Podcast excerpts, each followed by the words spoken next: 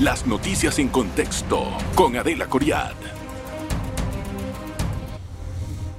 Me da muchísimo gusto recibirlos hoy. Vamos a hablar, hablar sobre el tema económico.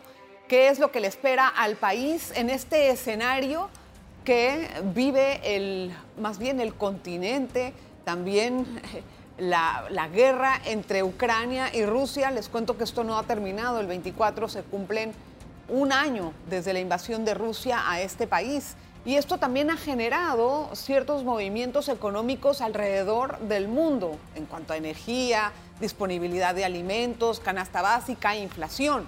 ¿Cómo nos impactará eso? Porque todavía esta guerra no, no, no termina, no culmina. Entonces, ¿cómo nos va a impactar? También vamos a hablar acerca del alza de las tasas de interés en Estados Unidos. Y esto, a su vez, cuál es la cascada que viene bajando hacia nuestro país las negociaciones con la minera, el comportamiento de la inflación. Quédese, le va a gustar el programa. Hoy vamos a hablar con Ernesto Bazán, que es economista, quien recibo muchísimo gusto. Gracias por estar con nosotros, don Ernesto. Es un agrado tenerlo aquí en contexto. Buenas noches, Adelita. Muchas gracias también. Bueno, para empezar, una pregunta muy genérica. ¿Cuál puede ser el futuro comportamiento económico del país en el 2023? Bueno, en el 2023 vamos a tener un escenario eh, muy difícil. Eh, pienso para los panameños más difícil que el 2022. ¿Por qué? Eh, primero, la tasa de crecimiento a nivel global, a nivel mundial en general y en Panamá va a ser menor. Vamos a seguir creciendo, probablemente no vamos a crecer a un 9%, probablemente vamos a crecer a un 4%, entre un 4 y un 5. Primero. Segundo, la inflación, que es un fenómeno internacional y que también ha afectado a Panamá, se va a mantener. Actualmente en Estados Unidos, que es la referencia, la inflación es 6%. Recordemos. Pero nosotros estamos muy, mucho mejor muy bueno, importados. ese índice, ese índice local está distorsionado porque eh, la canasta básica panameña tiene componente de productos que están congelados a precios congelados desde la época de la administración Varela. Con eso la inflación la inflación aparece como índice, como uno de los índices más bajos del mundo. Así es. Pero es porque el, digamos, la conformación de la canasta que se usa para medir la inflación en Panamá está conformado por una gran cantidad de productos que tienen cero de precio, eh, eh, cero de variación en el precio. ¿no? Pero la inflación, el fenómeno de inflación va a continuar y va a tener un elemento adicional que tú mencionaste, que es la tasa de interés. Bueno, ¿cómo va a ser esta tasa de interés en el 2023? Desde la pandemia, los bancos han hecho excepciones para las personas que han tenido que pagar sus hipotecas a consecuencia del cierre, etcétera. Y ahora esto eh, va a cambiar a partir de abril. Lo han dicho los, barcos, los bancos. Eh, las tasas de interés eh, surgen como una medida que se toman en los bancos centrales de todo el mundo, principalmente en Estados Unidos, que vendría a ser la la FED, esta entidad que eleva los niveles de referencia, las tasas de interés, todas las tasas en Estados Unidos suben, internacionalmente suben y también en el mercado local terminan subiendo. Todas las tasas en general. ¿Qué significa eso para el panameño? Significa que la cuota que le tiene que pagar al banco por sus tarjetas de crédito y por sus hipotecas va a ser mayor. Entonces, el presupuesto del panameño, que ya estaba afectado por mayores precios de bienes y servicios, por inflación, ahora se va a continuar afectando por mayores costos financieros que forman parte de un presupuesto ¿Usted cree que la recesión esta que se está anunciando en Europa o en Estados Unidos va a pegar a Panamá, nos va a afectar y de qué forma? Sin duda. Eh, yo no creo que va, a haber una recesión no? Yo no creo que va a ser una gran recesión. O sea, yo, no veo, yo no veo la recesión de 1930. Lo que sí veo, lo que pues sí veo tampoco puedes comparar con eso. pero es que se anuncia una gran recesión. Entonces hay que ponerlo, hay que dimensionarlo adecuadamente. ¿no? Una recesión que significa que el mundo disminuye su crecimiento. Yo creo que el mundo va a continuar creciendo, pero va a crecer a un ritmo más bajo que el que tenía en eh, el 2022. Bueno, ¿eso cómo nos va a impactar? Entonces, ¿Eso cómo nos va a impactar? Bueno, vamos a tener nosotros una menor actividad económica, eh, él va a ser más difícil que el nivel de empleo eh, se pueda recuperar, tenemos altísimos niveles de desempleo juvenil y altísimos niveles de subempleo, y entonces eso evidentemente va a complicar las capacidades adquisitivas de los panameños y su consumo de manera integral. Pues está pintando un escenario bien feo. es más y difícil, yo va a ser el escenario y- más difícil que el año no lo- 2022. No lo, no lo, no lo- que yo sepa, lo plantean diferente las autoridades, como un año de recuperación económica, como un año de crecimiento, como un año de que nuestra economía, en comparación con otras, eh, con otras naciones, va a ser de las mejores portadas. Bueno, lo que pasa que eh, si nosotros usamos el índice como índice de referencia, el crecimiento del PIB, ¿no? Eh, ese es un índice que no necesariamente genera bienestar. ¿no? Entonces, por eso eh, yo soy de los economistas que critican mucho eh, la tasa de crecimiento del PIB, eh, el PIB per cápita. O sea, tenemos 30 años, Adelita, tenemos 30 años de liderar el crecimiento en Latinoamérica. 30 años. Y ¿no? Y pregunto, ¿qué ha pasado con los servicios sociales? Pregunto, ¿qué ha pasado con el nivel de educación? ¿Qué ha pasado con el nivel de salud? ¿Qué ha pasado con la infraestructura? públicas. Entonces, la economía no funciona si no se pone al servicio de la sociedad. hablando, claro, yo entiendo eso, pero estamos hablando ahí de políticas públicas que tienen que tomarse y decidirse de esta forma. O sea, La población necesita sentir mayores ofertas de empleo, mayor demanda de empleo, y eso, vamos. eso difícilmente se va a dar en los actuales escenarios. ¿Por qué?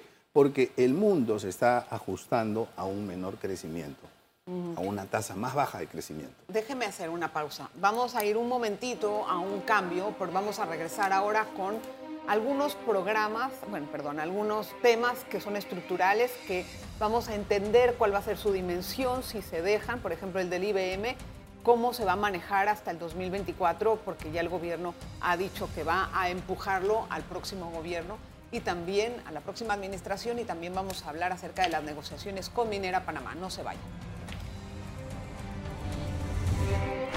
En breve regresamos con En Contexto. Gracias por continuar en sintonía, don Ernesto. ¿Cuál es el estado? eh, bueno, hay una pregunta importante. ¿El gobierno y Minera Panamá podrían alcanzar un acuerdo en este año? O sea, bueno, en los próximos meses. Yo espero que eso no se dure todo el año. En su concepto. Es difícil. ¿Por? Es difícil, ¿por qué? Porque eh, estos contratos, miren, la etapa de negociación, la etapa de negociación tiene un año y todavía no se materializa el contrato. Supuestamente hicieron Pero un borrador y que la este es un contrato ley. Entonces, este contrato, si no se ha firmado, es porque durante un año no se han podido poner de acuerdo dos partes, gobierno y eh, concesionario. Ahora, imagínese usted cuánto tiempo tiene que transcurrir para que se pongan de acuerdo, o sea, para que la sociedad acepte, porque tiene que haber un periodo de consulta pública. Las autoridades, el ministro ha- de Comercio e Industria ha anunciado que va a haber un periodo de consulta pública. Póngale un plazo a esa consulta pública con todas las mesas a las que estamos acostumbrados nosotros. Luego viene un plazo en donde esto tiene que ir a la Asamblea, que se tiene que discutir con los plazos de la Asamblea, primer debate, segundo debate. O sea, digamos. con las y- y intervenciones de la con lo Asamblea. álgido que es el tema, yo veo que existe la posibilidad que este contrato no llegue a materializarse en los términos integrales hasta, eh, sino hasta después de la siguiente administración o del cambio de gobierno. Uy, pero qué peligroso, porque mire, en el medio de, este, de estas discusiones se entremezclan las elecciones circuitales, representantes, alcaldes, y ahí puede haber apoyo financiero para todas estas personas. Bueno, eh, eh, efectivamente, hay que tener en cuenta, además, que la minera, me parece que está en una posición cómoda, sigue produciendo, sigue exportando minerales y metales, Exacto. y eh, mientras tanto no ha firmado el contrato, ¿no? sigue operando, ¿Y qué va a no está pagando Estado? regalías, no está pagando impuestos sobre la renta, ¿no? El Estado ha entrado en una serie de contradicciones, o sea, eh, digamos, el, el gobierno ha anunciado que eh, el cese de operaciones, ha lanzado El algunas programa de cuidado y mantenimiento. que, eh, que, eh, y, y- no, no vemos una decisión firme porque entiendo yo que la minera sigue operando. Entonces, eh, de manera que eh, no veo que esto vaya eh, rumbo a un buen puerto. Rumbo a un buen puerto quiere decir que se firme el contrato Que en se esta firme el administración. contrato y que o sea, esté ¿usted bien cree que lo van a dejar para la próxima administración? Eso es una posibilidad. Uy, qué lío. Estoy de Qué acuerdo. lío. Porque entonces no vamos a recibir ningún tipo de ingresos por, el, por la exportación de, Eh. de minerales en el 2020, Pero del probablemente- 2022, probablemente 2023. se pueda, Son tres se años. pueda negociar, ¿no? Eh, un pago, digamos, por todos los periodos atrasados. Pero el tema Pero si aquí vas a es negociar que el pago, este estás contrato estableciendo- para cualquier gobierno tiene un costo político. Tiene un costo porque hay componentes de medio ambiente, hay componentes de cláusulas económicas importantes, o sea, sea lo que sea y sea lo que se firme, tiene un impacto político, Bien. afecta el capital político de cualquier gobierno. Y si se firma en la, en la línea que está esperando la opinión pública, el costo político no es un costo, sino va a ser una bonificación política para el partido de turno. Bueno, pero queda el antecedente de haberlo firmado, digamos, en el momento de la salida. O sea, eso es algo que también... Depende de lo que firmen, ¿me entiendes? Depende de lo que firmen y O depende... sea, el pues, gobierno está muy claro. Aquí han venido, aquí vino Asbat esta semana y nos dijo la semana pasada y nos estuvo explicando que el gobierno está muy claro en las posiciones que ellos necesitan. Ahora, ¿qué va a hacer el gobierno si esto se prolonga de la forma en que no se encuentre un entendimiento? ¿Qué va a pasar? Esos escenarios hay que analizarlos. ¿no? Un escenario es el del arbitraje internacional. ¿no? No nos podemos poner de acuerdo en el contrato, vamos al arbitraje internacional.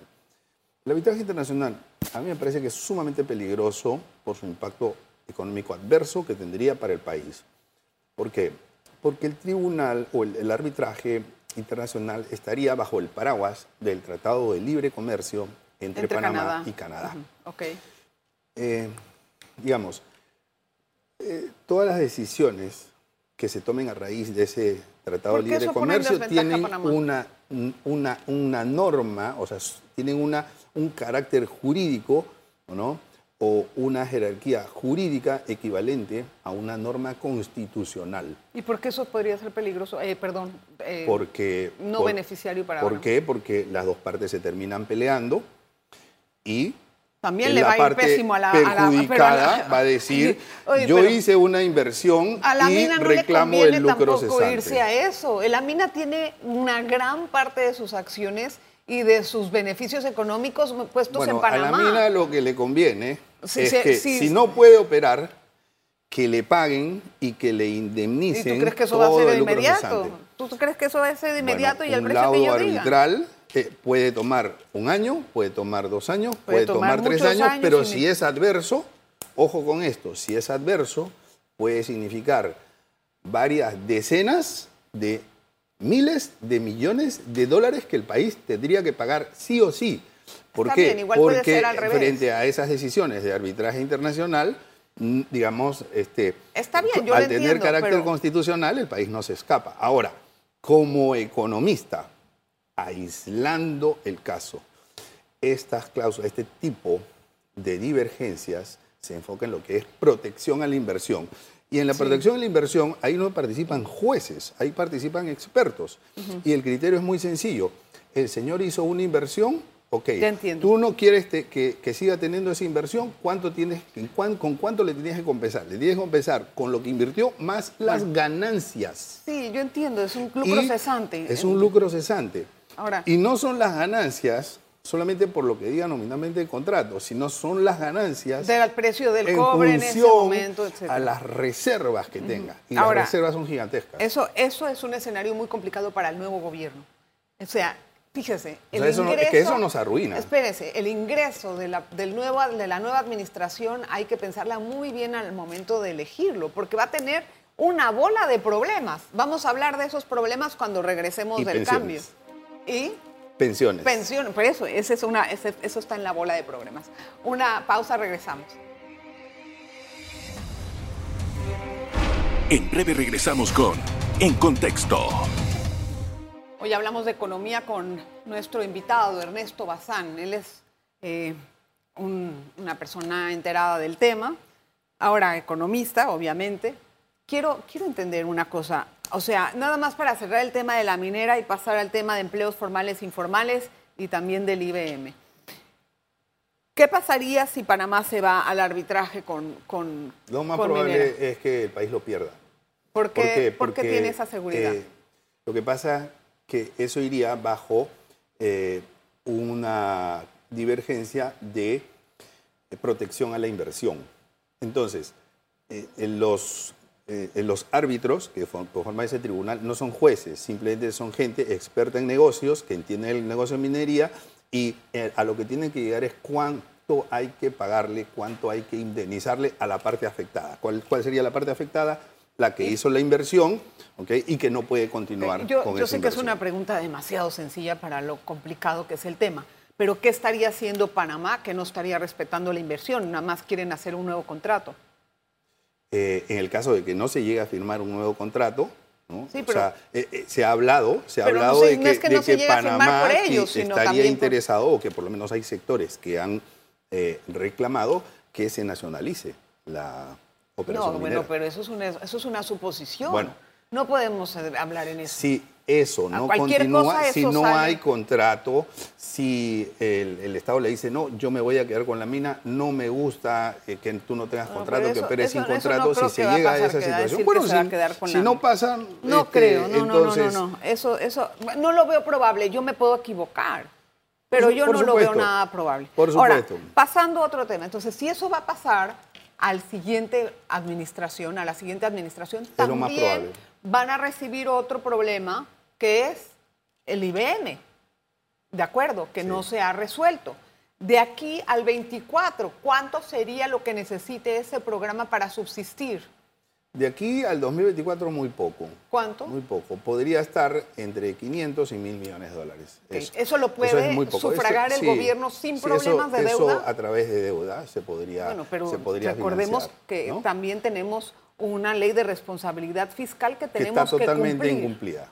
Está totalmente incumplida. O sea, la relación deuda-PIB debería estar en 40% y está ligeramente por encima de 60%. Eso fue por la pandemia y las excusas que nos han dado, no, las justificaciones que nos han dado los gobiernos. La pregunta es si podríamos eh, pues sobrellevar la situación del, IBM. El país podría, podría eh, se han endeudado por más de 40 mil millones de dólares y endeudarse mil millones más hasta el 2024 lo veo perfectamente factible. Pero no todo sería para la caja de seguro quiero decir conveniente, pero sí quiero decir que, si se puede, sí, se puede solventar hasta el 2024. Ahora, si se llega hasta el 2024 y no se ha resuelto eso, claramente le queda a la siguiente administración una bomba de tiempo. Una bomba de tiempo, dos bombas de tiempo. Dos bombas de tiempo. ¿Quién quiere ser presidente con esos problemas, no? Para acabar con la cabeza blanca de tanta cana. Eh, ahora, la, la, situación que tenemos en cuanto a la generación de empleos formales. Eso también ha sido un factor muy relevante en la recuperación económica. ¿Cuál ve el, cree que el desempleo vamos, va a seguir bajando de esta forma? Mira, eh, hay que ver un poco cuál es el, componente de la economía panameña. ¿no? O sea, la economía panameña durante las dos últimas décadas eh, se convirtió en una economía muy eh, fuertemente concentrada en el sector construcción y el sector inmobiliario. Por supuesto, que hubo proyectos especiales como la ampliación del canal y como eh, la construcción de las líneas de metro que apoyaron eso, ¿no? Pero durante mucho tiempo nos acostumbramos a depender del sector construcción, que es un sector fantástico para reactivar economía. Ese sector todavía no se ha recuperado. Tal vez el sector comercio está teniendo algunos eh, elementos de recuperación, el sector turismo todavía no está del todo recuperado, eh, pero nos acostumbramos mucho a ese sector que todavía no se ha reactivado. o sea, pero hay varios proyectos para este año en materia de En materia de inversión pública hay algunos proyectos, pero en materia de inversión privada, cuando tú lo ves, o sea, e, el sector sí está afectado. ¿Y estos proyectos en materia pública pueden ayudar a la recuperación de empleos formales? Eh, sí, sin duda. ¿En cuánto, en qué porcentaje? Eh, bueno, eso es difícil de poder precisarlo porque depende mucho de la intensidad que nosotros podamos, eh, con la que nosotros podamos implementar esos proyectos, ¿no? O sea, si yo lo dejo solamente como proyecto, pero vamos lento, entonces, tal vez no va a reactivar ¿Qué prevé en cuanto a la tasa de, o al índice de desempleo, que está en 13? ¿En cuánto vamos a, cuánto el, vamos el índice de desempleo, digamos, del Instituto de Estadística está en 9.9%. Eh, yo pienso que ese índice tiene algunos márgenes de error, porque eh, recoge un cambio en la metodología de hacer encuestas. Las encuestas antiguamente, antes de la pandemia, se hacían presencialmente y luego de la pandemia se empezaron a hacer Entonces, telefónicamente, usted, ¿no? ¿cuál Pero, es ese es el número, o sea, Bueno, no podemos decir ¿qué que ese que no es el número. es? No, no prevé. Yo, yo ¿Qué lo que, que yo lo que que preveo es que eh, la población va a tener esa sensación que es difícil conseguir empleo, ¿no? esa sensación de falta de demanda de empleo, sobre todo en los segmentos juveniles. Ese es el sector que más se ha venido afectando, Entiendo. que son, digamos, eh, que representa ingresos eh, eh, o que representa empleo para personas entre que no 600 viene de y ahora. 900 Eso ya dólares. se había venido, ese comportamiento ya lo vimos hace cinco Y años. ese comportamiento considero que se va a seguir manteniendo. No he visto no cambios estructurales. ¿Por qué? Eh, no me atrevo a dar un una tasa, no, yo eh, considero que el comportamiento se va a mantener, la política económica del gobierno se sigue manteniendo, se sigue gastando demasiado, los gastos no Viene tienen ahora- efecto multiplicador, eh, como sí lo tiene la inversión, eh, y los gastos no generan pues un Una- beneficio una social. pregunta. ¿no? Viene ahora la época de política. ¿Eso de qué manera va a reactivar o va a mover la economía?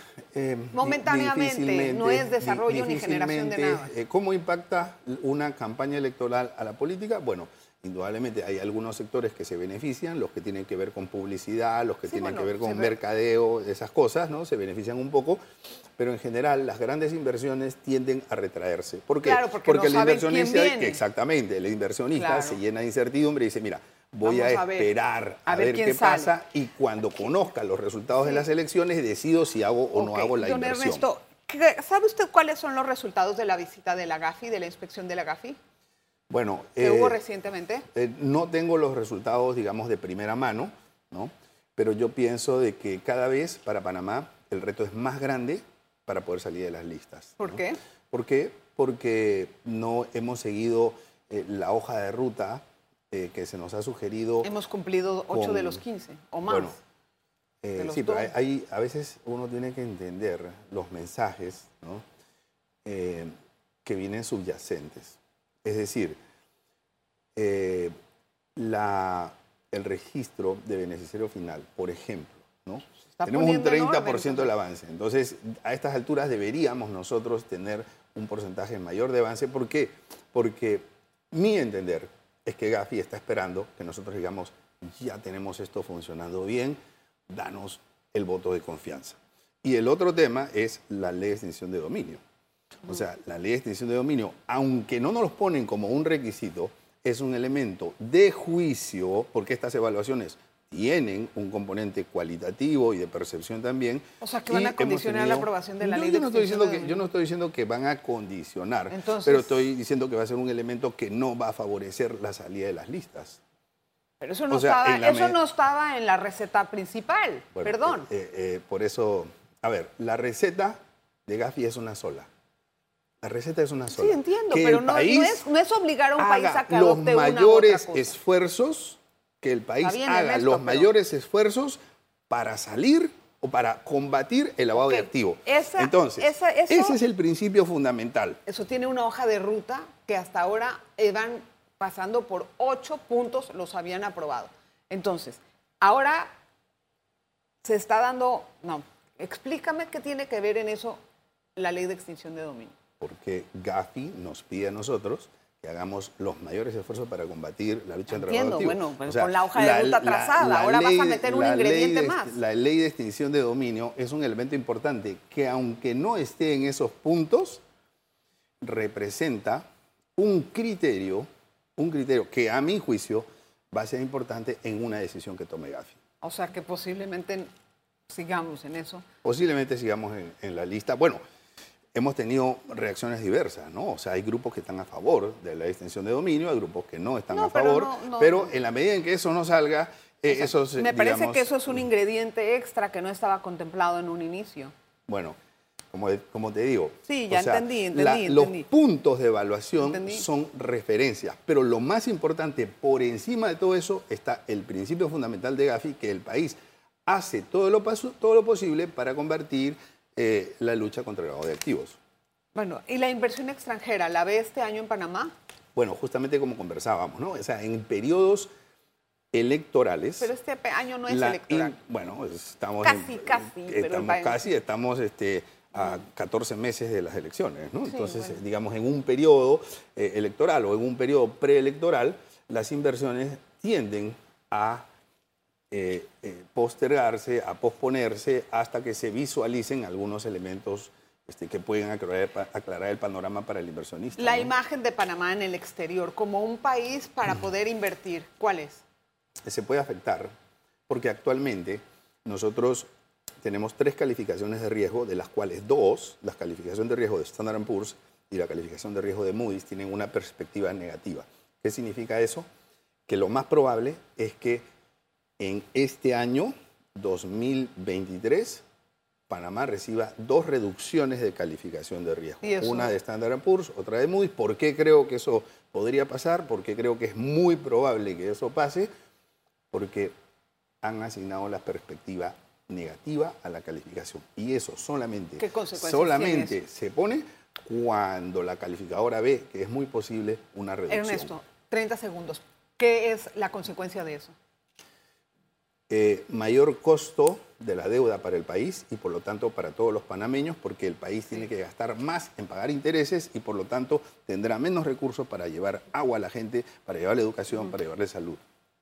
Y también sobre la, confianza que da al inversionista acá. claro, porque la imagen del país se termina afectando. Ojalá que, ojalá que se mantenga, al menos, ojalá que se mantenga. Gracias, don Ernesto, por estar con nosotros en Contexto. Gracias a usted siempre por estar en este programa. Le espero siempre a las ocho y media. Estoy feliz de tenerlo como audiencia.